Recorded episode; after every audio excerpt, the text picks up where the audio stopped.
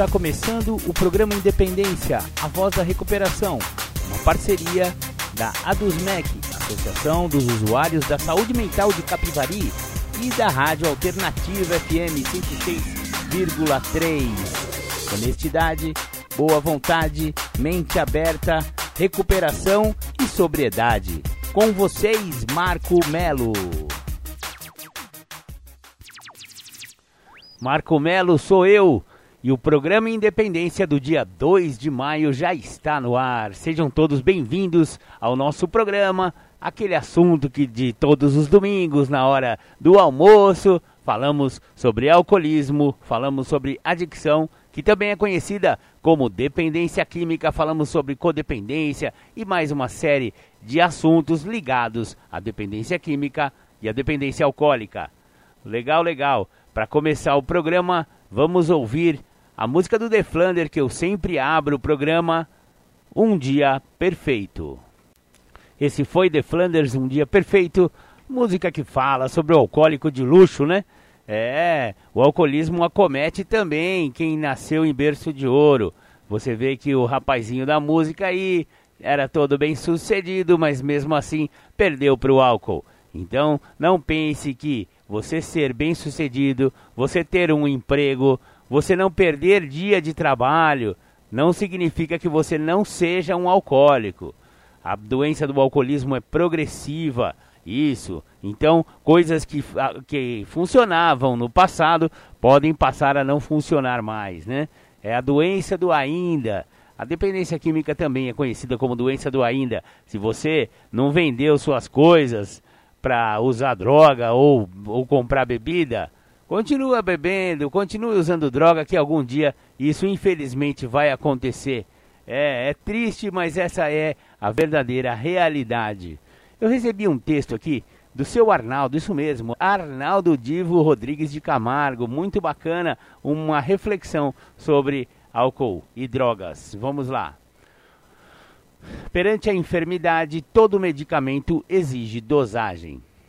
O trabalho de recuperação do corpo fundamenta-se na reabilitação do espírito. André Luiz, Dr. Valdo Vieira. Conduta Espírita, do livro da Federação Espírita Brasileira. Para os psicanalistas Antônio Alves Xavier e Emir Tomazelli, autores do livro Idealcolismo, da editora Casa do Psicólogo, há outro lugar não relacionado a cultos ou missas em que alguns indivíduos vão em busca de amparo para a alma: o bar. Os médicos Xavier e Tomazelli entrevistaram mais de 5 mil alcoolistas ao longo de uma década e chegaram à conclusão de que a bebida para eles é como um deus. Os motivos que levam o indivíduo a consumir bebidas alcoólicas podem estar associados à diminuição da timidez, buscar relaxamento, prazer de beber, forma de acalmar-se e mais modernamente, especialmente entre os jovens, como uma forma de lazer.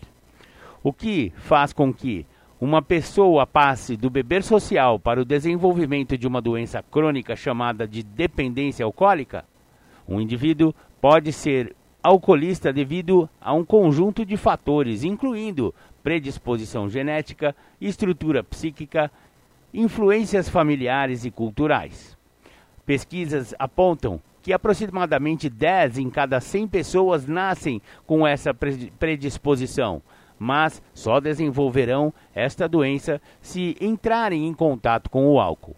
Conforme Meloni e Laranjeira, de 2004, nem todo indivíduo que faz uso de bebida alcoólica é passível de se tornar dependente. Porém, existem consumidores mais propensos à dependência, pois abusam no consumo. Para identificar os sintomas do alcoolismo, é necessário analisar o quadro geral e não apenas um episódio isolado.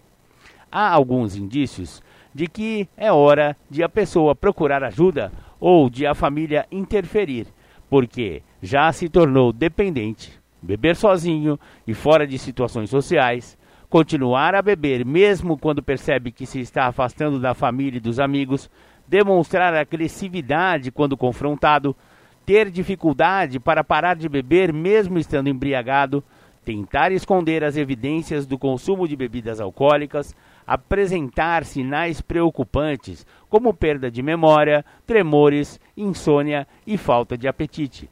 Às vezes, apresentar transtornos de alucinação e delírio. O aspecto para o qual deve-se atentar é que um alcoolismo se torna uma doença que incapacita o indivíduo para a vida e para o trabalho. Diante de um familiar com problemas de alcoolismo, é necessário tomada de atitude, no sentido de auxiliar na recuperação. Nada de xingamentos, ameaças ou agressões. O dependente não é um sem-vergonha ou um mau caráter. Ele simplesmente desenvolveu uma doença, reconhecida como tal pela Organização Mundial da Saúde. E precisa de tratamento terapêutico, psicológico e médico sem esquecer da espiritualidade e da frequência a um grupo mundialmente conhecido, AA, Alcoólicos Anônimos. Funciona com base no programa de 12 passos, 12 tradições e 12 conceitos, fundamenta-se no anonimato de seus membros. O médico espiritual André Luiz recomenda: não adianta reprimenda para o irmão embriagado, de vez que ele, por si mesmo, já se sabe doente e menos feliz. Toda vez que você Destaque o mal, mesmo que inconscientemente, está procurando arrasar o bem. Não critique, auxilie. Para qualquer espécie de sofrimento é possível dar migalha de alívio e amparo. Esse foi então Arnaldo Divo Rodrigues de Camargo, diretor da editora M. Muito bacana. É, realmente você viu que é, são enumerados vários indícios que a gente pode perceber que uma pessoa está com problemas de alcoolismo, né? E achei muito interessante quando o cara começa a beber sozinho, fora das situações sociais, né? É, isso já é um indício. Continuar bebendo, todo mundo foi, quer ir embora e o cara quer comprar mais uma caixa. Isso é outro indício, né? Então ele, ele enumerou vários, né? Agressividade quando confrontado, se você fala para a pessoa que já está desenvolvendo o alcoolismo, olha, você não acha que você está bebendo demais? Pelo amor de Deus, sai de perto, né? Que vira o bicho. Isso aí também é um indício que a pessoa já está dominada pela doença do alcoolismo. Só que o, o como, como uma doença, a gente não pode reprimir, né? A pessoa está doente, ela está precisando de cuidados e não de, de bronca, de briga, de xingamento, sabe? É a mesma coisa, a pessoa está com um câncer ou ele sofre de hipertensão aguda. Você vai bater, vai, vai, vai xingar a pessoa, ela está doente, você precisa ajudá-la. Né? O cara que tem uma diabetes, a sua avó está com diabetes, você vai, você vai reprimir ela? Não, você vai ajudar ela a, a evitar o que lhe faz mal, que é, no caso do diabetes, o açúcar, e no caso do alcoolista, é o álcool, né? mas existem programas de tratamento, o mais eficaz em todo o mundo, programa de alcoólicos anônimos. Por isso que o programa Independência fala bastante sobre o programa de AA e recomenda que você que acha que tem, que tem problema com álcool, mesmo que você não ache ainda, mas não custa nada você dar uma passadinha lá nas reuniões de alcoólicos anônimos, sentar lá, tomar um café com os companheiros e companheiras lá. Vai que você ouvindo ali os depoimentos dos outros, de outras pessoas, você não abra sua mente, você não comece a, a, se sentir acolhido né, por uma irmandade que está presente em 100, mais de 140 países no mundo todo há mais de 86 anos. É, o Alcoólicos Anônimos não é fraco não. E o programa Independência recomenda que você procure uma sala de AA. Bacana, bacana. Agora vamos ouvir mais um som do The Flanders, a Maldita, já que estamos falando de álcool. Legal, você ouviu aí a Mardita do The Flanders, uma música muito bem humorada que brinca com um problema que a gente sabe que é sério, mas não podemos perder o bom humor, inclusive nas situações difíceis da vida. Bacana, bacana. Agora eu vou ler para vocês um texto muito bacana, muito sério sobre políticas públicas sobre álcool e drogas. Um guia para as ações efetivas. O problema. O uso de álcool e outras drogas é um dos maiores problemas que nossa comunidade enfrenta no momento. Vários estudos têm demonstrado que o consumo entre jovens vem aumentando progressivamente. A sociedade paga um preço alto em termos humanos e em produtividade. Para os indivíduos, as drogas causam diminuição das capacidades de buscar independência, afetam a saúde física e mental, comportamentos antissociais e muitas vezes a própria morte. As famílias acabam também sofrendo com desorganização, estresse e a separação dos seus membros. Na comunidade como um todo, as drogas produzem um gasto excessivo no sistema de saúde e judiciário, além de perda global de produtividade. Vários fatores têm contribuído para esse aumento de consumo. Maior disponibilidade de álcool e drogas para o jovem, maior influência dos meios de comunicação, estimulando o jovem a consumir principalmente as drogas lícitas. Melhor organização das fontes de produção e distribuição de álcool e drogas, desde uma maior profissionalização das indústrias do álcool e do fumo até uma ampliação do tráfico de drogas ilícitas. Menor preço de todas as drogas e do álcool progressiva diminuição da percepção de risco de uso de drogas da parte da população mais jovem, menor controle social em relação ao consumo de álcool nos ambientes frequentados por jovens, etc. Devido à complexidade das causas que levam a esse aumento de consumo e de problemas em relação ao uso de drogas, até agora, todas as ações governamentais têm sido fragmentadas, sem muito profissionalismo, sem muito foco e sem uma avaliação profissional dos resultados esperados. A comunidade, como um todo, tem sentido que o consumo de drogas tornou-se um problema sem controle e nada pode, possa ser feito para reverter esse quadro. Experimenta-se um misto de desesperança, por um problema que não se pode influir, com um sentimento de aumento das injustiças sociais quando alguém da família é acometido por este problema. Plano de ação: O foco deste estudo é agir em três áreas distintas, visando a obtenção de resultados palpáveis em relativamente curto período de tempo. Deve-se buscar uma ação mais efetiva nas drogas lícitas e, em, em especial, o álcool pois várias linhas de evidências apontam que, se não tivermos um controle social desta droga, não teremos das demais. Essas ações serão pautadas buscando intervenções nas seguintes áreas: 1. Um, ações nos ambientes onde o álcool e o fumo são consumidas, especialmente pelos jovens. 2 reduzir a aceitabilidade do álcool e drogas pelos jovens através de ações nos ambientes escolares e em todos os ambientes onde os jovens estiverem. E 3. Reduzir as complicações relacionadas ao uso de álcool e drogas, oferecendo uma rede de tratamento organizada e diversificada. Os principais objetivos são ações nos ambientes criação de um sistema de licenças para a venda de bebidas alcoólicas. O dinheiro da venda dessas licenças deveria ser usado para um fundo estatal para financiar as ações preventivas nessa área. Controle sobre os tipos, número, densidade, localização dos pontos de venda de bebidas. Controle rígido na idade mínima que o álcool possa ser consumido a responsabilidade de quem vende bebidas alcoólicas. Busca do aumento do preço das drogas lícitas. Ações para reduzir a aceitabilidade. Busca de programas nas escolas que sejam criativos e que criem um impacto não só no conhecimento sobre as drogas, mas que mudem as atitudes e o comportamento sobre as mesmas. Desenvolver educação pública efetiva que desencorajam a experimentação com drogas e envolver todas as pessoas em contato com os jovens a participarem de uma forma organizada com essas ações. Ações para reduzir as complicações do uso de álcool e drogas.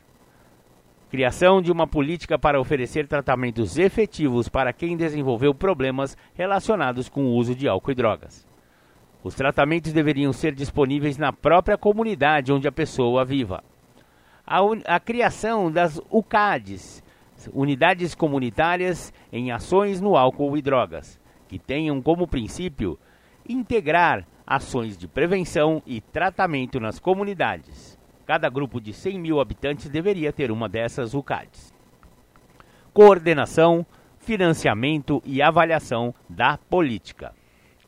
Nenhuma política pública que vise reverter um assunto tão complexo como esse sobreviverá se não tiver um grupo de profissionais tecnicamente competente trabalhando por vários anos seguidos.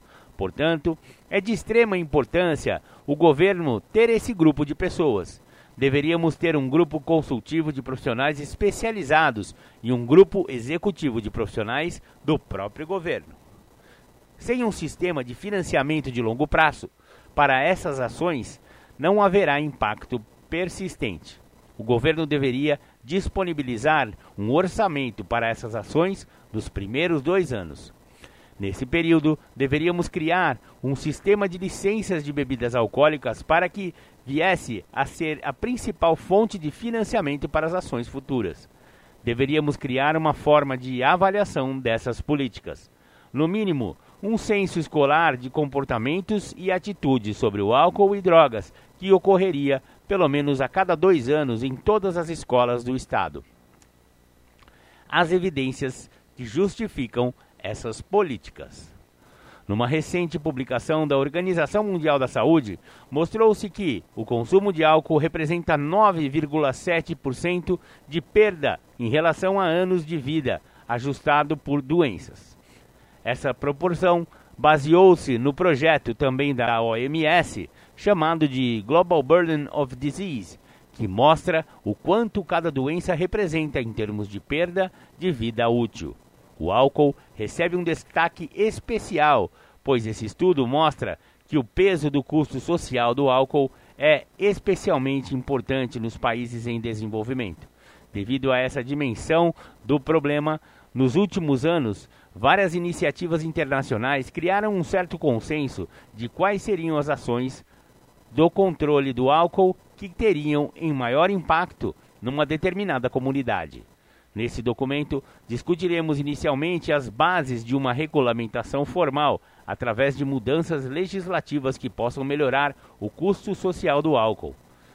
Essa é uma primeira versão que tem como objetivo estimular o debate até que o documento mais definitivo possa ser produzido.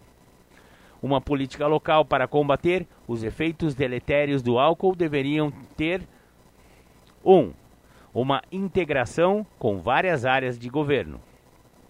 É comum, quando somente o setor da saúde se torna responsável por uma política do álcool, que muitas medidas importantes fiquem impossibilitadas. Por exemplo, quando é necessário regular o preço das bebidas, se o setor econômico do governo não estiver envolvido e convencido de que a eventual perda de dinheiro com a diminuição do consumo do álcool será compensada pela diminuição dos gastos com a saúde, acidentes, doenças, etc. 2. Medidas que tenham evidências científicas que funcionem. É muito comum que várias medidas possam estar sendo propostas com a melhor das intenções, mas que não têm nenhum efeito na prática. A própria OMS já estudou as melhores medidas a serem adotadas e hoje existe um consenso entre os especialistas sobre o que fazer.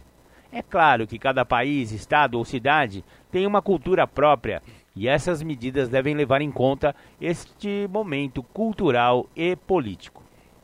3. Consistência da ação e comunicação social. Uma política do álcool, para ser efetiva, tem que ser consistente ao longo dos anos. E para isso ajuda muito se ela for baseada em evidências científicas e acabar sendo apoiada pelo setor saúde e por outros setores da comunidade.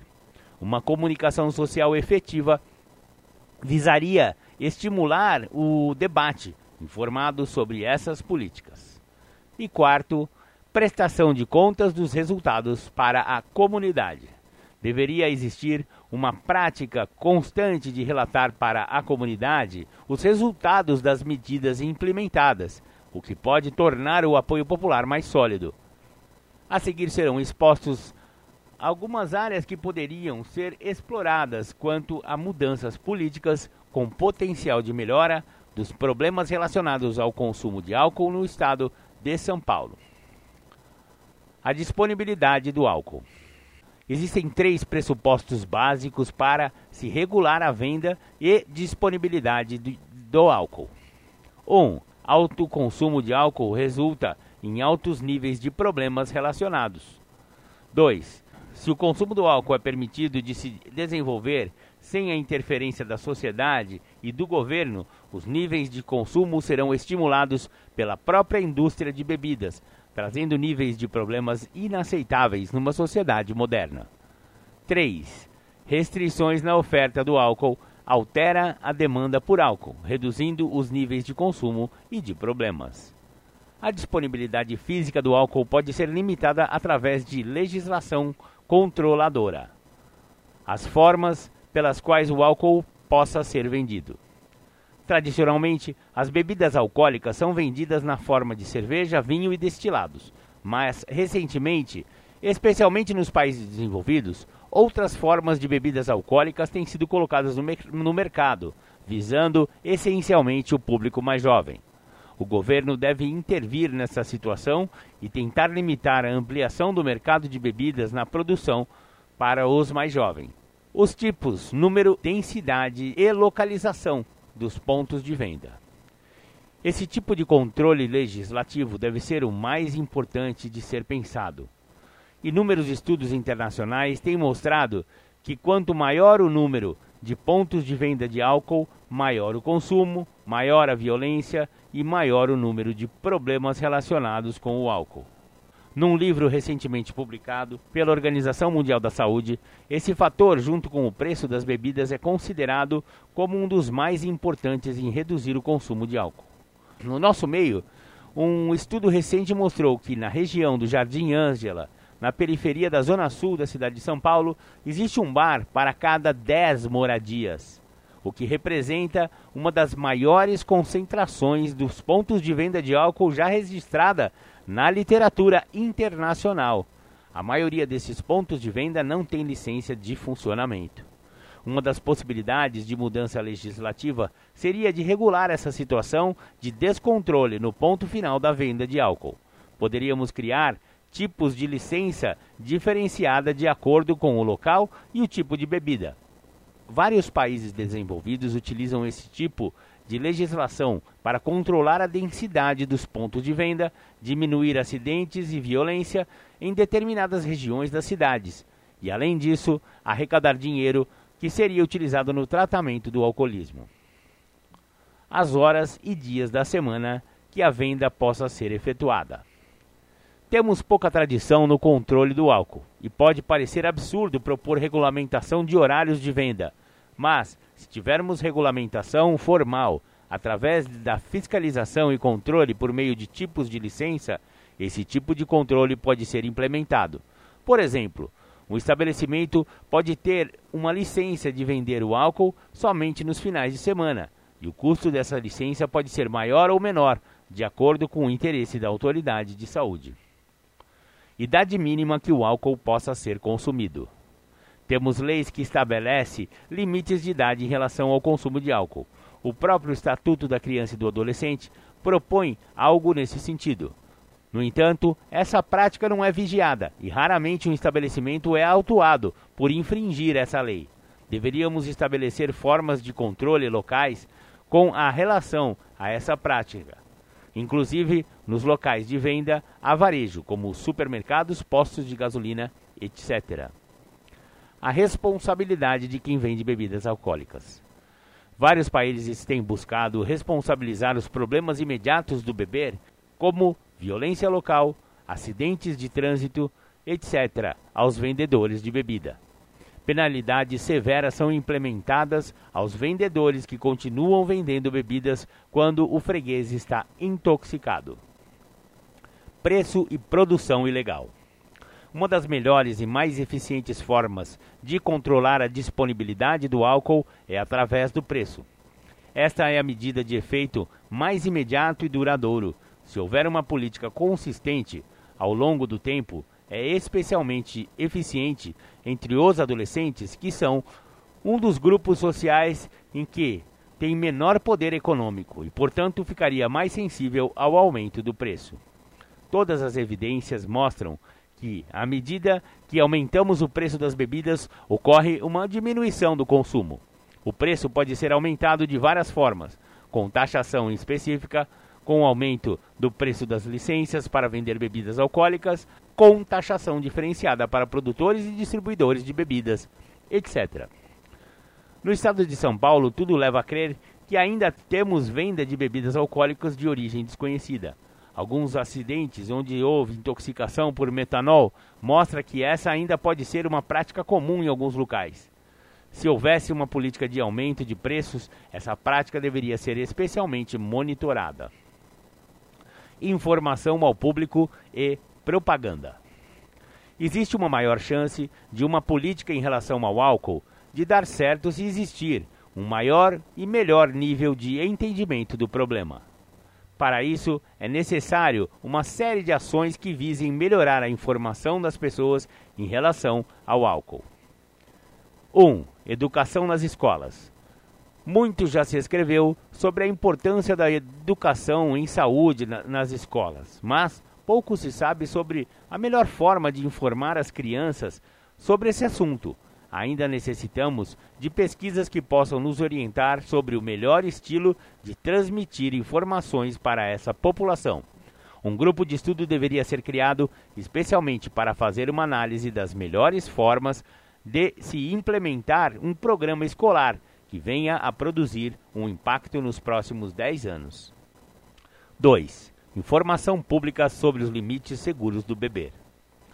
Apesar da maioria das pessoas consumirem bebidas alcoólicas, o nível de conhecimento do conteúdo dessas bebidas e dos níveis aceitáveis sobre o seu consumo são muito pobres. Deveríamos fazer um programa de educação em saúde que informasse de uma forma clara e objetiva os limites seguros do beber. Além disso, todas as bebidas deveriam ter no seu rótulo os níveis de álcool presentes. 3. Proibição de propaganda. As evidências mostram que propaganda estimula consumo. A maioria dos países desenvolvidos já adotaram essas medidas, proibindo a maioria das propagandas de álcool, mesmo e principalmente nos eventos esportivos. Outdoors e demais veículos visuais que dependem da legalização da prefeitura seriam ações mais fáceis de serem regulamentadas. Sanções legais da intoxicação beber e dirigir. Uma das maiores causas de mortalidade entre os jovens é devido a acidentes automobilísticos. E dentre as principais causas desses acidentes está o consumo de álcool. Já existe o Código de Trânsito que tem limites legais sobre o beber, dirigir e as devidas sanções legais. No entanto, esse controle não é exercido com a devida energia e estrutura. As possibilidades de melhoria seriam: A. Estabelecer o número de testes de bafômetro a serem executados por dia em cada cidade. B. Exames a serem feitos nos locais de maior consumo de álcool, região dos bares da cidade, eventos com alto consumo, etc. E C. Disponibilidade de recursos para implementar essas ações. Responsabilidade do vendedor. Como já mencionado, vários países estabeleceram sanções legais ao vendedor de bebidas alcoólicas que continuem vendendo para consumidores alcoolizados. Intoxicação pública. Existem evidências de que uma pessoa intoxicada pelo álcool nas ruas é um risco para si própria e para os outros. Deveríamos criar condições para cuidar dessas pessoas, não com uma prisão, mas com um local onde ele pudesse ser cuidado. Essas pessoas acabariam indo parar nos prontos socorros e são locais inadequados para cuidar dessa situação. Poderíamos criar dentro dos hospitais públicos o ambiente adequado para que seja oferecido o cuidado devido para essa pessoa embriagada. Sistema de tratamento. A oferta de tratamento para os problemas do álcool é uma das formas de diminuir o curso é uma das formas de se diminuir o custo social dessa doença. Infelizmente, o sistema público de saúde não adotou as medidas necessárias nos últimos anos e temos pagado um alto preço por essa omissão. No estado de São Paulo, temos poucas possibilidades de tratamento para problemas do álcool. Deveríamos criar um sistema de serviço integrado com várias possibilidades de tratamento, onde a facilidade de acesso ao sistema deveria ser um dos objetivos principais. Cada grupo de 100 mil habitantes deveria ter uma UCAD, Unidade Comunitária de Álcool e Drogas, que visa essencialmente organizar ações e locais relacionados com a prevenção e tratamento dos problemas de álcool e droga. Uma lei determinando esses serviços, bem como os recursos necessários, seria bem-vinda. Legal, esse foi então o Dr. Ronaldo Laranjeira, PhD pela Universidade de Londres, e ele é ele é psiquiatra aqui pela Unifesp, né? Universidade Federal de São Paulo. E esse documento ele visa é, direcionar uma política pública sobre álcool e drogas, principalmente sobre álcool, a gente pode ver aqui, né? E realmente é um estudo muito sério, né? E se fosse implementado dessa maneira, com certeza a, o álcool não estaria dando tantos problemas como tem dado na nossa sociedade, nas nossas famílias, né? O álcool é realmente um grande flagelo de nossa sociedade. Porra, Marcão, mas você acha que a gente vai evitar que as pessoas bebam? Não, não é isso. Mesmo porque é, as pessoas que são acometidas de alcoolismo são entre 10% e 15%. Então, para essas pessoas, para essa porcentagem, realmente é álcool zero. Não tem como uma pessoa que pertença a esse grupo de predisposto a desenvolver o alcoolismo usar qualquer quantidade. Não existe. Não existe qualquer quantidade segura para uma pessoa predisposta a desenvolver o alcoolismo ou que já tenha desenvolvido não há dose segura. Então, é para esses é álcool zero. Para as outras pessoas, os bebedores sociais, apesar do álcool sempre ser pernicioso, sempre trazer problemas sérios para a saúde das pessoas, mesmo elas não desenvolvendo o alcoolismo, mesmo ela não sendo do grupo de propensão a desenvolver a doença do alcoolismo, mas o álcool nunca é, faz bem para o organismo. Ele é um tóxico, ele entra no organismo, ele precisa passar por várias é, funções químicas, bioquímicas, para que ele for, é, seja processado e diminua a sua toxicidade dentro do organismo. Ou seja, ele é ruim para o cérebro, ele é ruim para o fígado, ele é ruim para os rins, ele faz mal no estômago, para o esôfago. Olha, intestino, ó, o álcool, ele, ele, ele arrasa todo o organismo, independente do cara ser alcoólatra ou não, hein, galera? A verdade é essa. Então, mas as pessoas que podem beber moderadamente não forem dirigir, porque o nosso código de trânsito é tolerância zero para o álcool e direção, né? Mas mesmo assim, o que eu mais vejo na nossa cidade aí é nego mamado, nego chapado, saindo de boteco, bem louco, entrando no carro e dirigindo pela cidade afora aí. Então, está é, faltando fiscalização, está faltando exatamente esse é, essa política pública que eu acabei de, de enumerar para vocês, para disponibilizar para vocês. Achei muito interessante. Agora vamos para um pequeno intervalo e ouçam aí um som do Ira.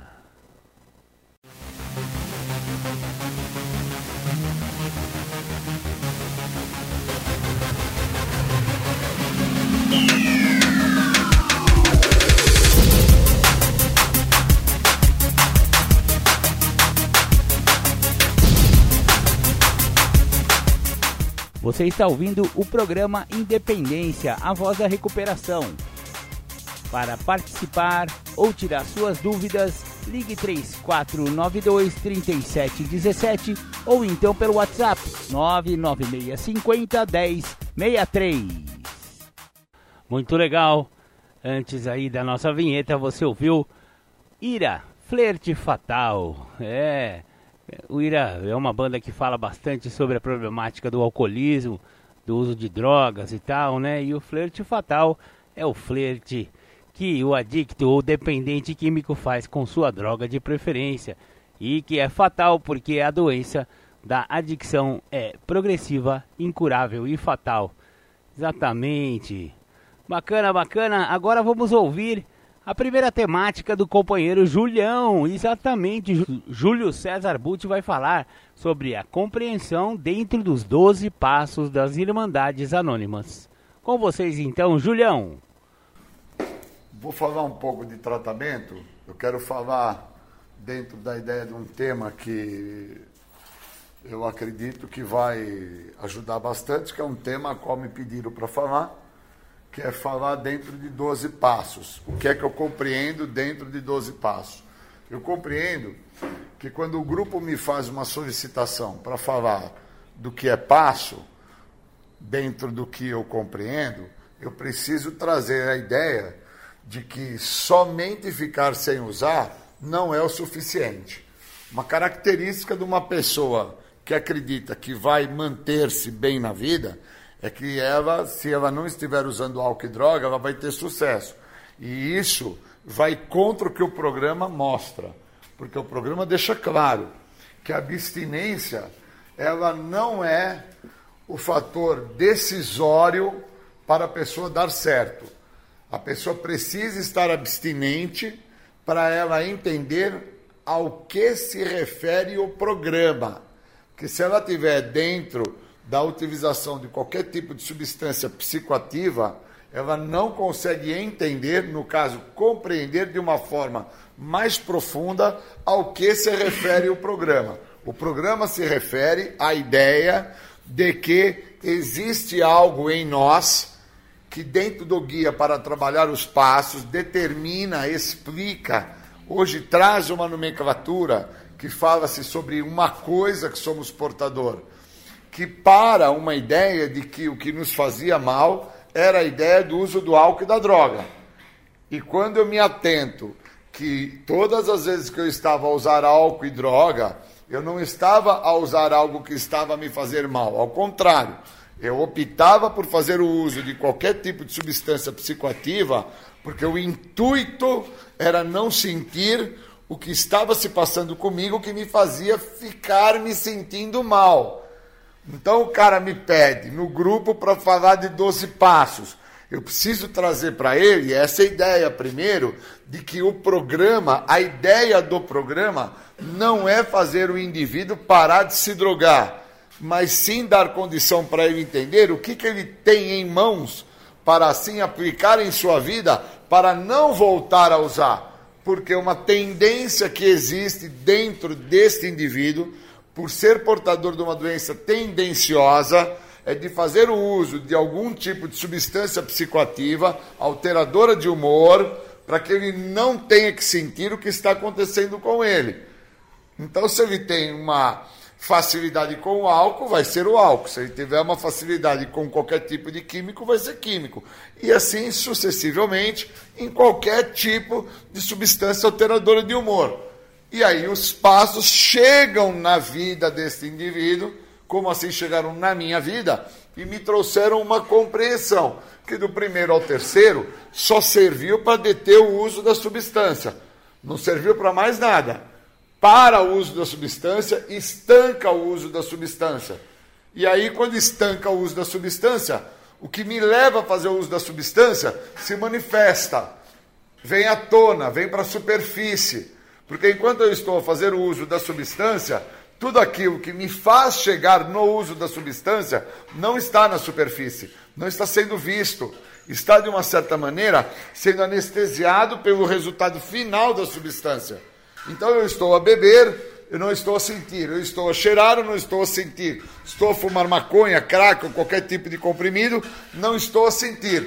Eu preciso que venha à superfície, eu preciso entender o que está na superfície mas enquanto eu estou dentro do efeito, que é o resultado final da substância, que é estar anestesiado, eu não consigo enxergar isso.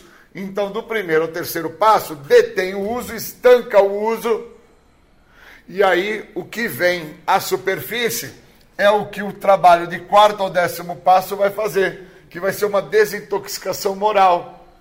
Eu me desintoxico moralmente. Eu deixo de ser eu começo então a viver um processo dentro daquilo que eu sou. E aí, vivendo o processo dentro daquilo que eu sou, aquilo que eu estava sendo, que eu deixei de ser, porque estancou o problema do primeiro ao terceiro passo, me dá uma direção no, no, no, no processo, na trajetória. E é essa direção, dentro dessa trajetória, nesse processo, que vai me fazer chegar ao décimo primeiro e décimo segundo passo, que me traz a ideia de me manter em compromisso com o que o programa oferece. Mas para mim entender o que, que o programa oferece, eu tenho que ler o programa. Ele não trabalha por osmose, ele não trabalha por mágica, ele não trabalha porque eu escutei o outro falando que ele é impotente, que ele perdeu o controle, que a vida dele está ingovernável, que ele é insano, que o poder superior ajuda. O programa não trabalha por osmose, não trabalha por mágica. Eu preciso ter entendimento dentro do que o programa me oferece. A primeira coisa é entender que a literatura do texto básico, ela foi escrita no verbo do passado, para que eu leia no verbo do presente, do hoje, do agora, para que eu tente, de uma certa maneira, aplicá-la no meu verbo do futuro. Porque senão eu fico sem entender que na literatura está escrito, não importa o que ou quanto nós usávamos. E não é o nós, é o eu, a primeira pessoa do singular, que tem que entender os motivos que me fazia pegar o uso da substância e usar porque senão eu fico me atentando ao outro, e enquanto eu estou me atentar ao outro, eu não deixo com que o programa trabalhe na pessoa mais importante do universo, que sou eu.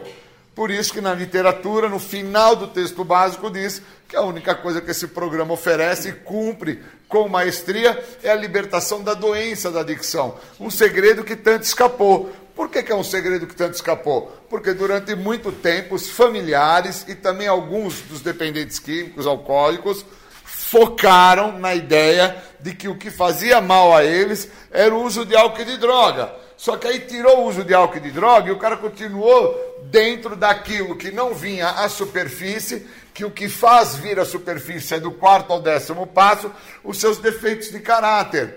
Então, quando ele tem que olhar para os defeitos de caráter dele, isso o incomoda muito.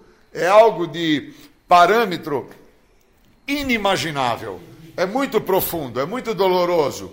E aí, quando ele assim tem que se ver, ele, para não se ver, ele tem um recurso, que ao usar esse recurso, ele anula qualquer possibilidade de sentir instantaneamente, que é o uso da droga. Então não tem nada melhor para o indivíduo não ter que entrar em contato com o cara que ele é do que o uso da substância química. Então ele não consegue olhar a preguiça, ele não consegue olhar o descaso, ele não consegue olhar a avareza, a mediocridade, ele não consegue olhar a culpa, ele não consegue olhar remorso, ele não consegue olhar nada. Ele chega ao ponto de não conseguir olhar que falta uma parte a ele para que ele se torne a pessoa que precisa se olhar. E essa parte que o falta é o que o programa também oferece dentro dos princípios espirituais que a honestidade com a primeira pessoa do singular, é a mente aberta com a primeira pessoa do singular e a boa vontade com a primeira pessoa do singular, que são o tripé para que este indivíduo entenda que o que o programa oferece é somente a libertação da doença, não oferece mais nada que isso, e que todo o restante é um complemento que não garante a ele uma sobriedade duradoura Pois quando ele perde o carro, quando ele perde a mulher, quando ele perde a casa, quando ele perde o emprego, são fatores que o confrontam, e uma vez sendo confrontado, o que vem à superfície, se não tratado através do quarto ao décimo passo, é o que o vai fazer procurar um recurso rápido de ordem química para anestesiar o que ele está sentindo. E aí não importa se ele vai procurar maconha, cocaína crack ou um comprimido. Ele vai procurar, porque dentro dele já tem como um computador que foi se adaptando, se regenerando, né? ele, ele foi sendo formatado com a seguinte informação: tudo aquilo que te incomodar existe um recurso rápido que, ao fazer o uso, resolve o sentimento que está se apresentando. O nome disto, aí ele aperta a tecla Enter. Enter, cocaína, Enter, crack, Enter, crack, cocaína, Enter, maconha, Enter, pinga. E aí, quando ele aperta a tecla do Enter, a substância vem a fazer parte da vida dele e ele não consegue entender que para com que ele mantenha-se em sobriedade, ele vai ter a necessidade dos dois passos finais do programa, décimo primeiro e décimo segundo, para manter o compromisso com o que o programa oferece. No décimo primeiro oferece aonde reside a verdadeira força, que é no equilíbrio emocional, que é na estrutura de maior força para tratamento de pessoas que são portadoras da doença da dependência química, que é o grupo. E no décimo segundo passo, que uma vez que ele tenha vindo a viver em todas as áreas da sua vida, não é numa área específica, só na questão das minhas vontades sobre a substância química, em todas as áreas da vida, que envolve as questões socioeconômica, sexoafetiva, é, profissional, extraconjugal, uma vez que ele tenha vindo a viver, é que ele vai conseguir então manter o compromisso com o que o programa oferece. Fora isso, ele não mantém o compromisso. Fora isso, ele mantém-se na ativa. E a ativa não é no químico, é na maneira de pensar. Então, quando eu tenho e sou portador de uma doença que trabalha num tríade, dentro da minha maneira de pensar, na minha forma de agir, no meu jeito de ser, e não entendo que os passos não trabalham por mágica, eu vou ter que vivê-los, eu vou ter que me fazer presente aos passos, eu vou ter que me permitir com que os passos me adotem e que eu a, a partir desse momento, passe a viver o que o programa me oferece, da maneira que o programa me oferece. Não que o programa funcione com o que eu estou dando ao programa. O maior índice de volta ao uso são pessoas que passam de 5, 7, 10 anos. Estas pessoas, elas começam a acreditar que o programa tem que funcionar com o que elas oferecem ao programa sendo que o programa só funciona com o que ele proporciona e não com o que eu estou a permitir o programa trabalhar, que por muitas das vezes é dentro daquilo que eu acredito que não vai mexer nas minhas vontades. Faz o que eu quero. Faz que aí vai dar certo. Não me coloca barreiras, não me coloca limites, não me impeça Faz o que eu estou querendo, que você vai ver como vai dar tudo certo. E na verdade, o que é que eu quero? É que o resultado final saia da minha maneira. E este é um programa de total contrariedade. É um programa onde, para dar certo, eu vou ter que deixar de agir da maneira que eu agia. Eu vou ter que deixar de pensar da forma que eu pensava. Eu vou ter que deixar-me ser conduzido pelo outro. Eu vou ter que permitir com que outras pessoas, outros lugares, outras circunstâncias, outras situações se apresentem na minha vida, se mostrem para minha pessoa. Enquanto eu não tenho isso esclarecido comigo, eu não consigo entender que primeiro, segundo e terceiro passo só serve para deter o uso.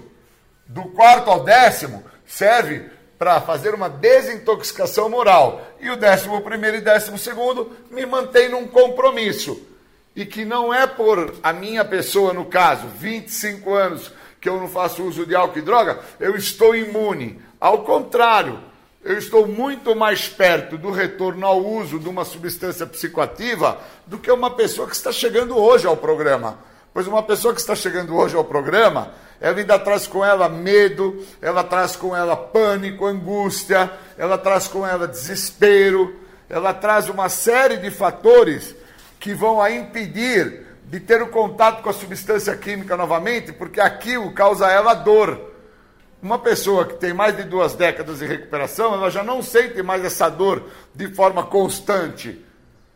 Mas ela tem um outro tipo de dor, que se ela não der atenção a esse tipo de dor, ela vai ter problemas maiores, que são as dores intrínsecas. São as dores a quais o programa tem que trabalhar, meu Deus do céu, que é de dentro para fora que é quando ele consegue reconhecer as suas dores. Enquanto um novo que está chegando ao programa, as dores dele é por causa do tênis, do sapato, do chinelo, do carro, da moto, do barco, da lancha, que o pai, a mãe, o irmão ou o primo tirou dele.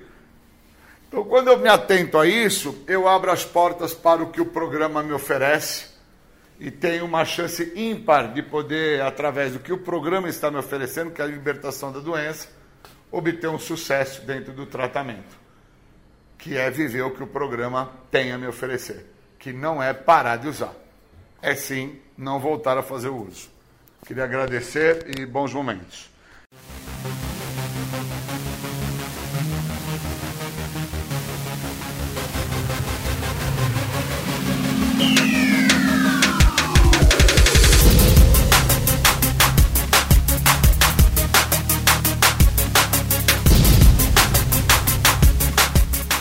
Você está ouvindo o programa Independência, a voz da recuperação.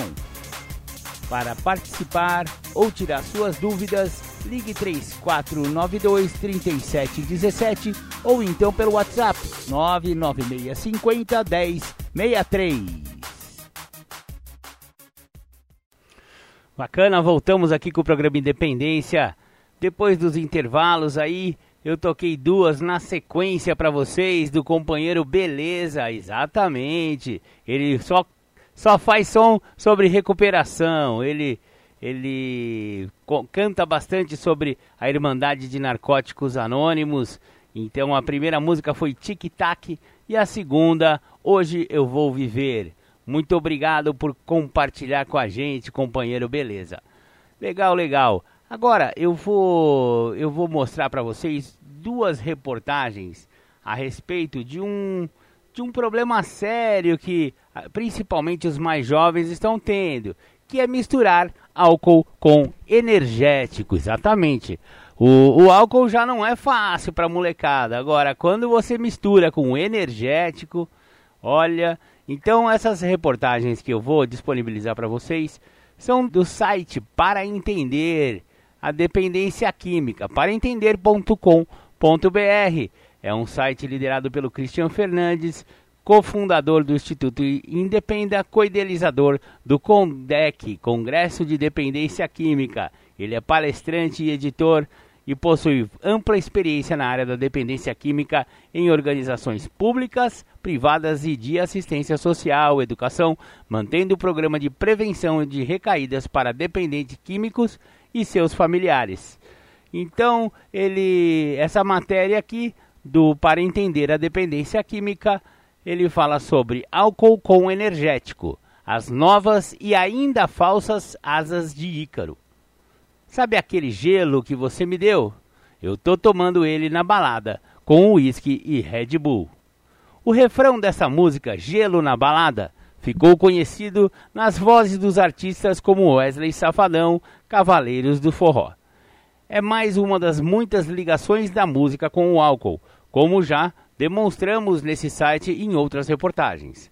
Dessa vez, tratando de um clássico nas baladas, o consumo de bebidas alcoólicas misturadas com energéticos, e não apenas o citado na canção, por te dar asas, como as de Ícaro. Bebidas energéticas costumam contar com uma dose de cafeína 10 vezes maior do que os refrigerantes. Como são doces, são muito usadas por jovens que querem deixar a bebida com um sabor mais agradável e também para ter mais pique durante a balada. Não é novidade que tal mistura oferece mais chance ao jovem de virar consumidor de álcool quando adulto. Entretanto, quando o energético é tomado com álcool ainda durante a adolescência, o centro de recompensas do cérebro é alterado em nível comparado ao uso de cocaína.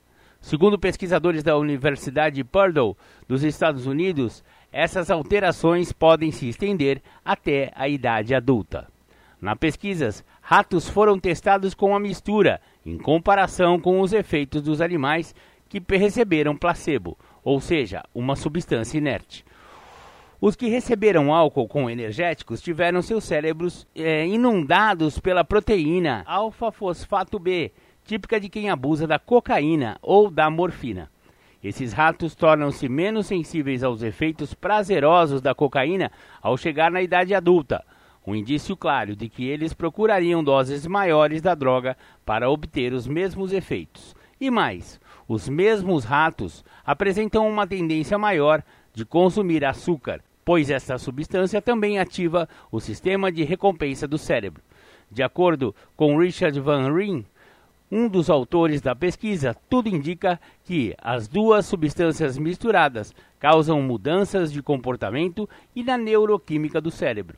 Há claramente efeitos em tomar essa mistura que não existem quando se toma o álcool ou o energético separadamente, afirmou. Ícaro, segundo na mitologia grega, construiu as asas artificiais a partir da cera do mel de abelhas e penas de gaivota para fugir do labirinto do Minotauro. E, tomado pelo desejo de voar próximo ao sol, viu as asas derreterem, caindo para a morte. É o que acontece com quem insiste em voar com falsas asas. Legal. Outra reportagem que também trata do assunto álcool e energético é mistura arriscada de álcool com energético. Os energéticos são comercializados com esse nome por apresentar ingredientes como cafeína, taurina, vitaminas, suplemento de ervas, açúcar ou adoçantes, substâncias utilizadas para melhorar a energia, a resistência, o desempenho físico e a concentração. Muitos desses ingredientes ajudam a disfarçar o sabor do etanol das bebidas alcoólicas, fazendo com que a combinação pareça mais doce e palatável e contribuindo para o aumento do consumo de álcool. Além disso, a cafeína aumenta a euforia causada pela bebida e reduz a sensação subjetiva de embriaguez, fazendo a pessoa sentir e pesar que está menos alcoolizada do que verdadeiramente está.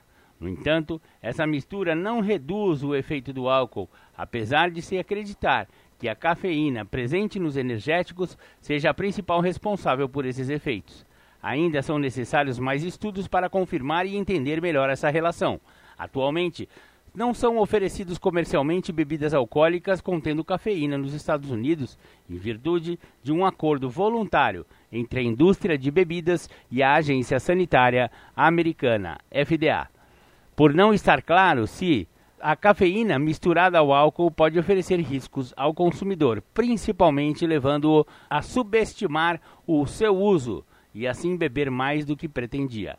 Um artigo de revisão sobre os riscos da mistura de álcool e bebidas energéticas, publicadas em 2014, indicou que essa prática é comum em todo o mundo, particularmente entre menores de idade e adultos jovens, e está associada a taxas elevadas de consumo excessivo de álcool, a dirigir alcoolizado e a comportamento sexual de risco, além de maiores riscos de desenvolver dependência. Estas observações sugerem que a combinação entre álcool e energéticos é mais arriscada que o consumo do álcool sozinho. Portanto, seu uso pode gerar preocupações com a saúde e segurança, mesmo em um único episódio, e se este padrão for frequentemente repetido, aumenta-se a probabilidade de ocorrência de problemas relacionados ao consumo de álcool. No Brasil, também foi verificado que os universitários são bastante expostos a esse tipo de consumo. De acordo com o levantamento nacional sobre o uso de álcool, tabaco e outras drogas entre os universitários das 27 capitais brasileiras, a bebida energética é a substância mais frequentemente associada ao álcool. Entre os universitários que descreveram o uso de bebidas alcoólicas com todas as substâncias simultaneamente, 74,3% relataram o uso dessa mistura na vida. 53% o uso nas, nos últimos 12 meses e 36% no uso, o uso nos últimos 30 dias. Entre os universitários que admitiram o uso combinado de energéticos e bebidas alcoólicas nos últimos 30 dias, quase 90% relataram o consumo de 1 a 10 dias, média de 2 dias, nos últimos 30 dias, dos quais 5% consumiu essa combinação diariamente em uma frequência de 2 a 3 vezes por semana. A avaliação do risco de consumo nocivo é bastante preocupante. Verificou-se que aqueles que relatam consumir álcool com energéticos são mais propensos a serem bebedores de risco e também apresentam maior chance de envolvimento em comportamentos de alto risco no trânsito do que o grupo que consome apenas álcool, como, por exemplo, dirigir em alta velocidade. Como conclusão, podemos destacar que é necessário estar atento à quantidade de álcool ingerida e evitar o consumo abusivo e possíveis consequências nocivas para a saúde, sobretudo em combinações que possam disfarçar o gosto ou efeitos do álcool na bebida ingerida, como é o caso da combinação de álcool e bebidas energéticas. Bacana, esses dois É, essas duas reportagens são do site paraentender.com.br. Se você quiser, acesse lá. É um site excelente com muito conteúdo, o melhor conteúdo sobre dependência química da NET, segundo o próprio site diz aqui. Bacana, bacana. Realmente eu tenho experiência com essa parte aí. Tomei muito energético com álcool e eu vou te falar, não sei como eu não morri de ataque do coração, porque o meu coração acelerava assim muito quando eu fazia essa, essa mistura aí. Parecia que o coração batia aqui na garganta, sabe? Quando é, isso aí é perigosíssimo. E o que tem de molecada aí sofrendo de ataque cardíaco em função dessa mistura doida aí, não tá no gibi. Se em cima disso aí ainda botar uma cocaininha, ah, aí, negão, tá na hora de empacotar as botas, né? É isso aí. Maravilha, maravilha. Agora vamos pro segundo o segundo, a segunda temática do Júlio César, é, ele vai falar sobre negação. Negação é a parte da doença que diz que não tem doença. É, vocês vão ver aqui que Julião vai falar sobre negação. Com vocês então, Júlio César Butti. Vamos falar de recuperação, falar aí do, de um tema específico chamado negação. O quanto é importante é uma pessoa que está dentro do programa de recuperação dos 12 passos de narcóticos anônimos ou de alcoólicos anônimos, entender que sofre de uma doença onde a base desta doença é a negação, é a justificação, é a racionalização, é a desconfiança que ele tem dos outros, é a projeção, é a transferência. Existe uma importância que se torna imensurável. Não se dá para medir não se dá para ficar a falar da importância que existe numa pessoa a qual está dentro do programa em reconhecer os sintomas da doença. E quando esta pessoa não está ou não pode ou não quer reconhecer os sintomas da doença, ela está em negação. E ela está em negação da realidade dela. Qual é a realidade? É o momento presente que essa pessoa se encontra. Esse momento presente que esta pessoa se encontra só se dá e se apresenta porque tanto esta pessoa quanto os demais que estão à volta dela estão vendo o que está se passando naquele momento presente. Obviamente, esta pessoa, por não querer olhar o que está se passando naquele momento presente, ela então traz uma narrativa a negar a realidade. Então ela tenta justificar, ela tenta racionalizar, ela tenta transferir, ela tenta alguns mecanismos que nós damos o nome de mecanismos de defesa, para não olhar o que está a se passar na própria vida. Por isso que uma pessoa que vai entrar em recuperação, no caso, a partir do momento a qual ela já entende que após ter detido o uso do álcool e das drogas, não importando qual tipo de droga ou qual tipo de álcool, porque muitas pessoas negam também a realidade de que as mesmas usam qualquer tipo de substância e tentam justificar com a ideia que eu uso só uma droga específica ou que eu só bebo um tipo de substância alcoólica específico. Na realidade, droga é droga, não me importa se ela é sólida, líquida ou gasosa. Eu tenho que olhar e não vir a negar que o meu intuito, quando eu estou focado e voltado para o uso de qualquer substância psicoativa, é o resultado final dessa substância psicoativa, que é a sensação. Se eu ficar a negar que eu sou um ser humano, a qual almejo obter uma sensação após usar qualquer tipo de substância psicoativa, eu não vou desfrutar do benefício do programa. Porque no primeiro passo do programa de 12 passos fala que as restrições me privam de benefícios que esse programa tem a oferecer. E somente me livrando de todas as restrições é que eu vou desfrutar dos tais benefícios. E o benefício mais óbvio que esse programa oferece é a libertação dessa doença. Me libertando da doença, obviamente, eu vou deter o uso da substância. Então, uma vez que eu entenda que eu não posso ficar a negar, a justificar, a racionalizar, que eu não posso ficar a querer transferir ou a falar situações até plausíveis mas inverídicas em relação ao que eu estou a negar, se eu não me percebo nisso, hoje, que eu tenho 25 anos que eu não faço uso de nenhuma substância psicoativa, se eu não tomar atenção a isso que eu estou a falar, eu estou a negar a realidade. Que a realidade, ela é nua e crua, ela se mostra a todos os momentos da minha vida. E hoje, o que vem se mostrando na minha história de recuperação é que, mesmo sem o uso de álcool e de droga, a doença está muito ativa em mim. Pois existem situações de favorecimento por parte da minha pessoa, onde eu busco me favorecer de forma emocional, de forma sentimental, através de circunstâncias e situações que se apresentam, que se eu tivesse num outro momento, onde eu estivesse ainda na ativa, no uso de qualquer tipo de substância química, eu iria buscar me satisfazer através da resposta que aquele tipo de droga específico que eu estivesse a usar naquele momento estaria a me beneficiar. Se eu não estou atento a isso, eu não compreendo que hoje eu estou sem droga, mas por muitas vezes eu estou a substituir no leite condensado, estou a substituir no chocolate, estou a substituir no sexo, estou a substituir com a ideia que estou em depressão, por isso que eu estou na cama deitado, jogado às traças, embaixo do cobertor assassino. Eu preciso vir a não negar uma realidade que se apresenta na minha história hoje. Que mesmo estando sem uso de álcool e de drogas por 25 anos, a doença está imperativa, a doença ela trabalha independente do uso de álcool e de drogas, a doença é reconhecida como uma coisa. Por isso que na literatura do guia para trabalhar os passos de narcóticos anônimos, fala que o que me faz adicto é a doença, não são as drogas, não é o álcool, não é o meu comportamento que me faz adicto.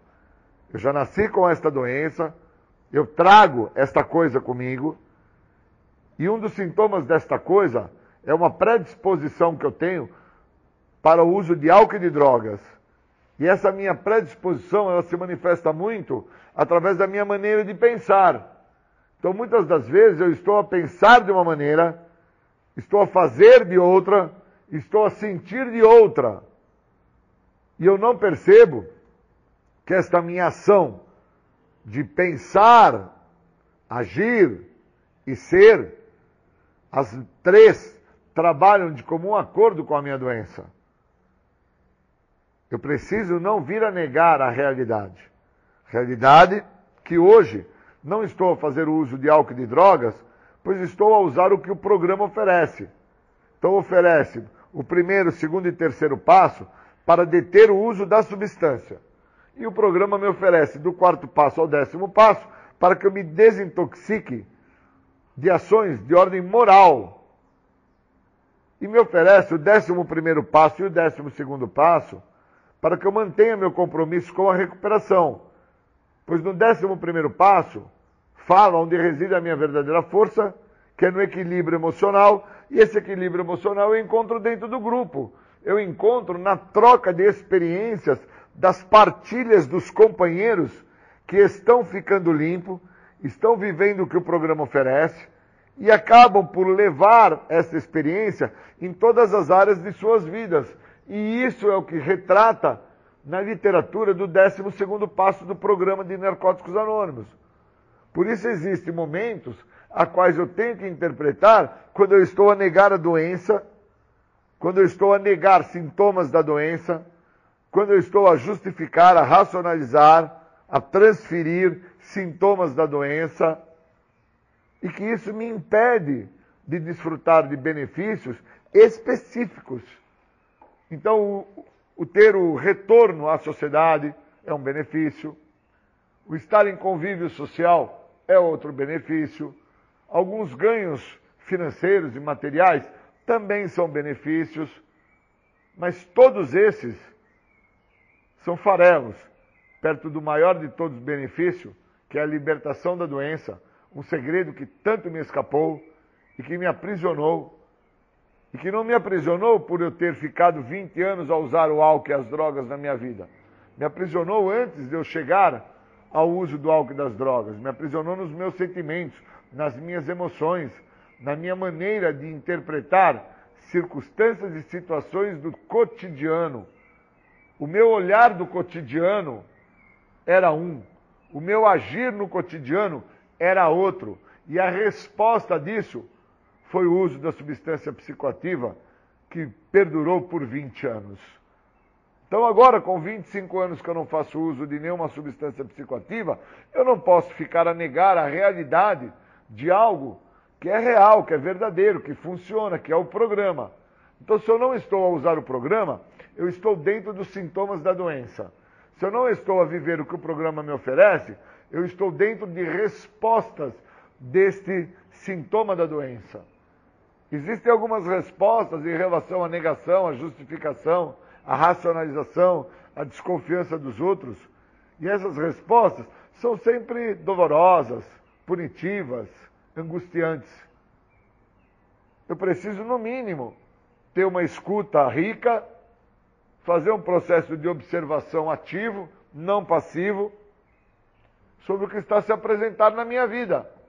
Porque senão eu fico como algumas pessoas que eu conheço, que são amigos que eu fiz na trajetória desse caminho, a qual eu venho caminhando há 25 anos, que é o caminho de recuperação de 12 passos, que quando eu vejo alguns amigos que trazem algumas respostas em relação aos problemas que eles trazem com eles, por não usarem o programa de passos, não usarem o apadrinhamento, não interpretarem algumas virtudes que tem dentro do programa, quando eu vejo algumas respostas que esses meus amigos trazem, eu fico apreensivo. Porque as respostas que eles me mostram são respostas não satisfatórias para uma pessoa que quer ter uma vida muito melhor do que todas as vidas que já teve. Pois eu, por muitas vezes, eu ainda trago a ideia que alguns usos de álcool e de drogas eram bons, eram momentos prazerosos, momentos satisfatórios, momentos bacana. Eu ainda trago, com 25 anos limpo, eu ainda trago um pouco de exaltação ainda exacerba a ideia que tive momentos prazerosos com o uso do álcool e da droga, que esses se deram quando eu estava na praia, quando eu estava no surf, quando eu estava em cima de uma moto, num carro importado, quando eu estava nas boates. E na realidade, foram momentos de muita dor e sofrimento, onde eu nunca percebi que me faltava algo, me faltava o Júlio, me faltava um olhar do meu cotidiano, me faltava um interpretar de quem eu sou, e, obviamente, eu estava ali por fazer um processo de transferência, de justificação, de racionalização, totalmente voltado e focado para obter uma sensação como resposta do uso daquela substância que eu estava a fazer o uso no momento. Não importando se fosse o álcool se fosse drogas. O foco era a resposta, era a sensação que eu ia obter. Então, não dá para me negar que o meu tempo limpo me dá condição hoje de entender o que me falta. Então eu entendo claramente quando eu estou sentindo uma sensação de amargura, de tristeza, de paura, que me paralisa, um medo paralisante que não me deixa me, me mover, eu não consigo me movimentar, sendo que recuperação é movimento, recuperação é ação. E eu hoje, com o tempo que eu estou sem fazer uso de álcool e droga, eu não posso negar que em alguns momentos eu me sinto apático à situação. E eu preciso ter empatia com o que está se passando, com o que está se mostrando, para entender o que do programa usar naquela situação. Porque se eu fico apático ao que está acontecendo, eu estou a negar que está acontecendo estou a justificar, estou a racionalizar, estou a mentir a mim mesmo que eu tenho a saída, e a saída chama-se o programa de recuperação, chama-se o apadrinhamento, chama-se pedir ajuda. É tudo que me mostra que se eu continuar dentro do sintoma da doença chamada negação, eu não estou a viver o que o programa tem a me oferecer. E aí, obviamente, eu não vou desfrutar do maior de todos os benefícios, que é a libertação da doença e vou assim ficando cada vez mais adoecido aos resultados do sintoma da doença que envolve a negação, a justificação, a racionalização, a desconfiança dos outros, a culpa, a vergonha, desleixo, até o momento que eu me sinto muito infeliz, muito improdutivo e eu volto a me drogar, pois o que eu encontrei no uso, a sensação que eu obtenho quando eu estou a usar é imensurável. É algo que transcende tudo o que eu acredito que eu já vivi até hoje.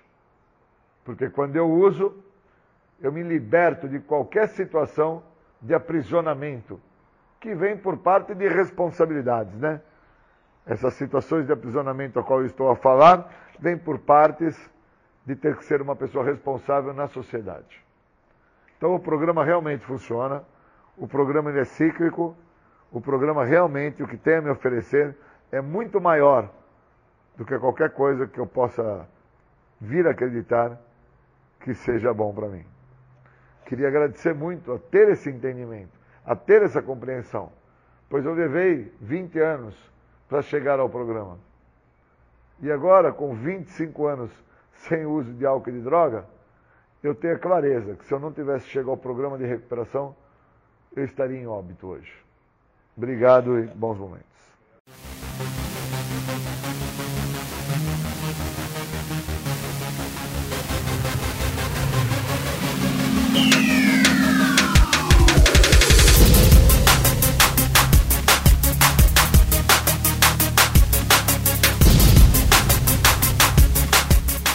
Você está ouvindo o programa Independência, a voz da recuperação. Para participar ou tirar suas dúvidas, ligue 3492 3717 ou então pelo WhatsApp 99650 1063.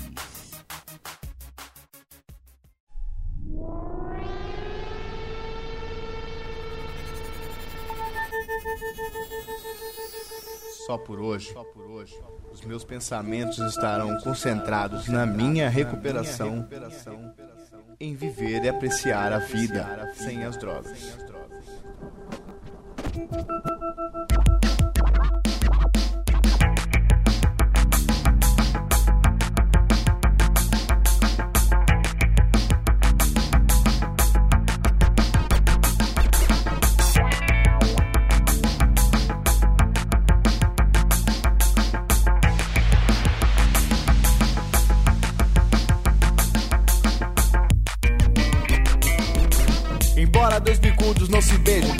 Diz o ditado. A dicção que nos uniu com o passado pesado. Não existia NA uns 15 anos atrás. Como fazia os malucos pra encontrar a paz? Em julho de 53 nasci o NA Com vários outros companheiros do AA Nos deram uma força, ó, estamos todos gratos. Quando penso nesse tempo fico todo arrepiado. Imagino só como é que era.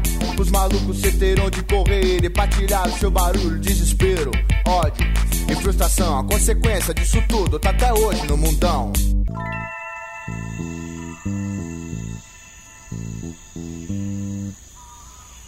Só por hoje, só por hoje terei fé em alguém de NA que acredita em mim e quer me ajudar na minha recuperação.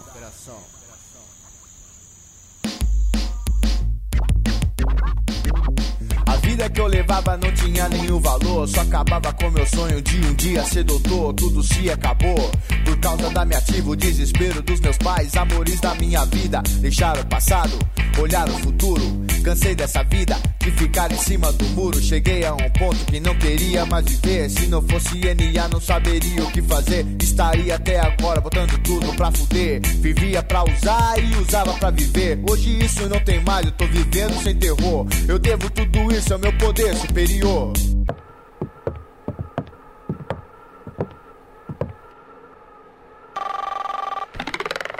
Só por hoje terei um programa e tentarei segui-lo o melhor que eu puder. Só não existe aquilo que não pode ser imaginado. Não tenho ressentimento, muito pelo contrário. Creio que do meu jeito nunca vai dar certo. Vou vivendo aqui agora, só por hoje, tá mais perto. Família ensina o que é melhor para você. Se você não acredita, então paga pra ver. A recuperação começa com a rendição. O programa é perfeito, disso não abro mão. NA abriu a porta pra mim. Só por essa chance agora eu quero e vou até o fim. Acontecer é tradição. Na cabeça tudo pode acontecer, aconteça o que aconteça. Só por hoje, tentarei uma melhor perspectiva da minha vida através de MA.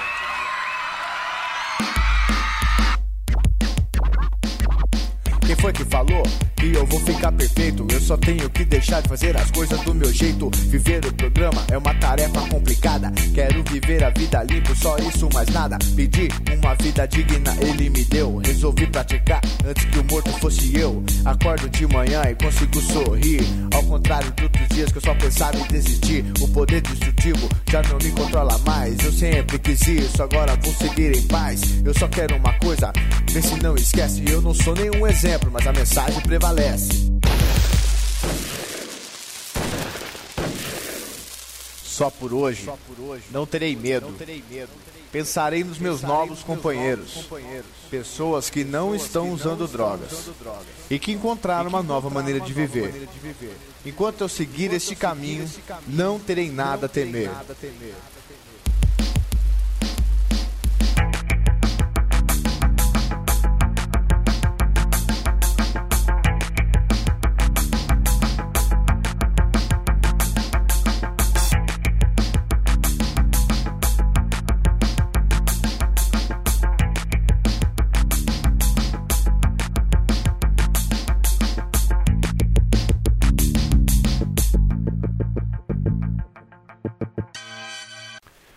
Legal, voltamos aqui com o programa Independência. Eu toquei um sonzinho para vocês aí, não sei de quem é a autoria, mas eu recebi pelo WhatsApp, achei bem legal. Era um som, um som, não dá nem para definir que estilo que é esse. Ele mistura um pouco de reggae com um pouco de rap. É bem legal, eu gostei.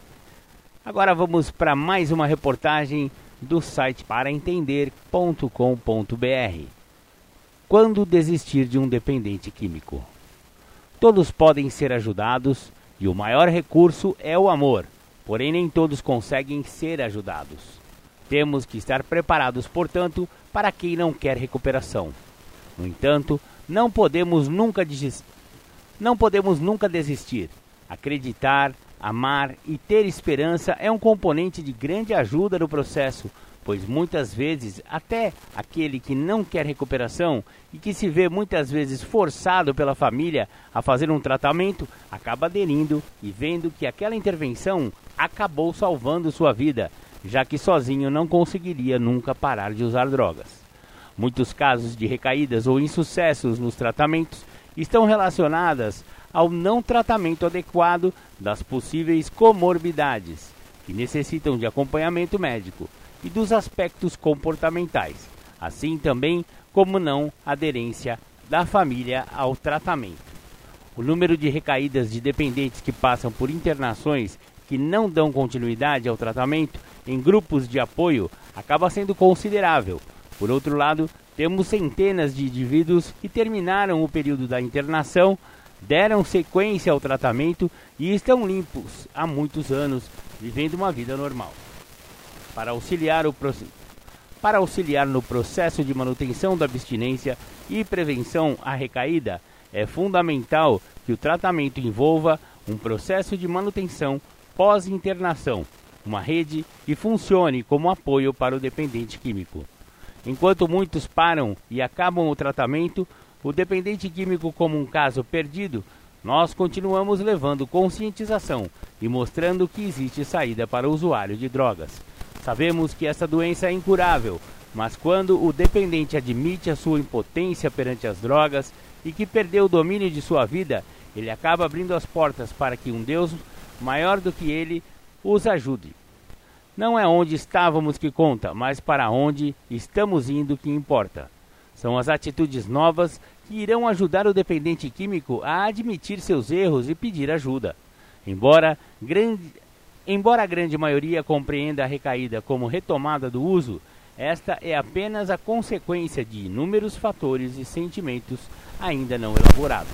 A primeira recaída é emocional e pode ser detectada pelo afastamento progressivo das fontes de ajuda e, com isso, o retorno dos velhos hábitos que fatalmente levarão à reincidência do, ao uso.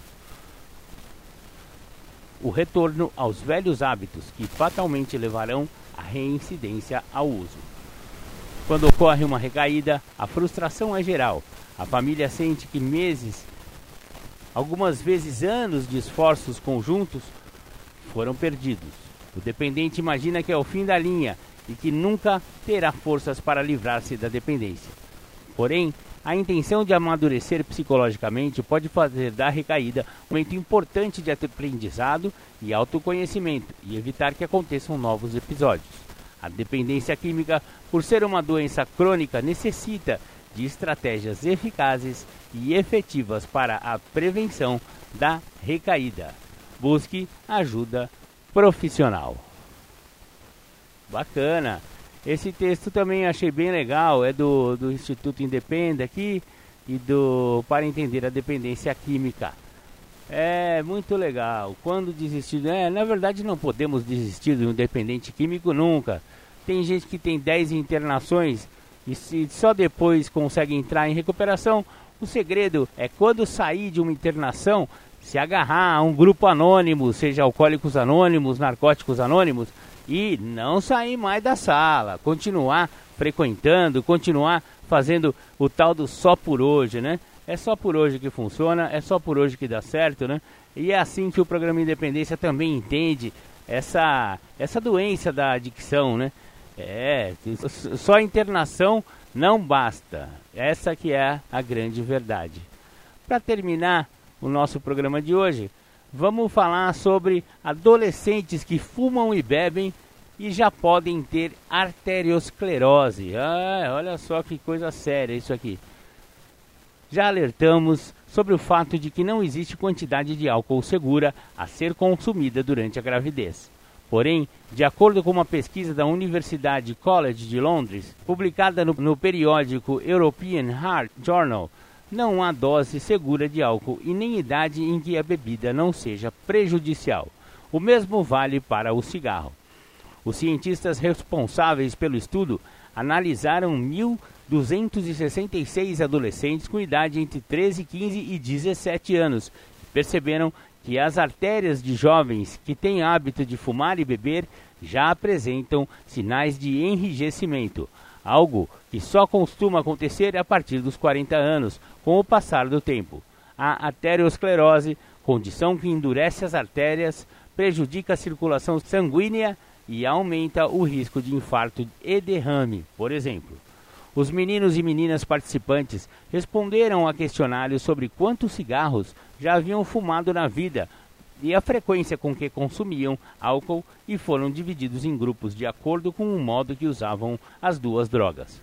Os que haviam tragado até 20 cigarros ao longo da vida ficaram na turma de baixa intensidade. Quem já tinha consumido entre 20 e 99 cigarros foi classificado como moderado e os que já haviam ultrapassado a marca dos 100 cigarros foram considerados usuários de alta intensidade. Apresentaram um risco de 3,7 maior de enrijecimento das, das artérias em relação à turma que fumou pouco. Quanto ao álcool, os voluntários foram agrupados de acordo com a quantidade de bebida que ingeriram nos dias em que saíam com os amigos. Beber mais de 10 drinks foi considerado consumo intenso entre 13 e 9 moderado e menos de 2 baixo. Os que bebiam, além disso, tinham uma probabilidade 4,7% maior de desenvolver o problema cardiovascular. Entre aqueles que abusavam de álcool e do cigarro, esse risco subia para 10,8%. Os pesquisadores chamaram a atenção para o fato de que a idade em que os jovens começam a consumir cigarro e álcool não importa. Os efeitos são os mesmos aos 13 ou aos 17 anos. Porém, se os adolescentes pararem de fumar e beber, suas artérias tendem a voltar ao normal.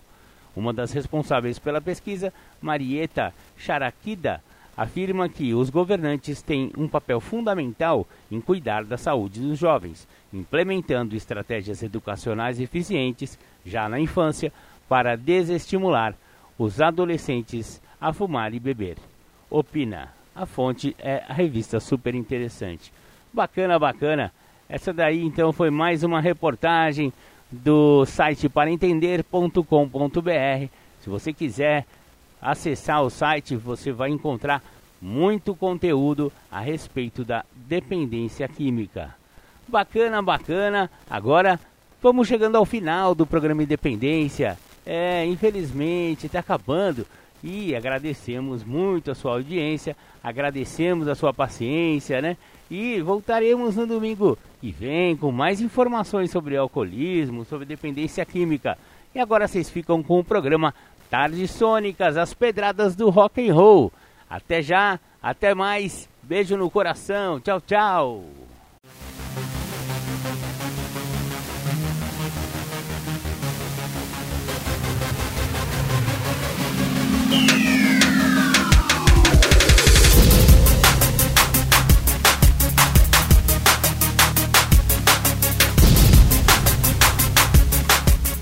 Você ouviu o programa Independência, a voz da recuperação, uma parceria da ADUSMEC, Associação dos Usuários da Saúde Mental de Capivari e da Rádio Alternativa 106,3. Até domingo que vem, com mais informações a respeito de dependência química e alcoolismo. Obrigado, até mais!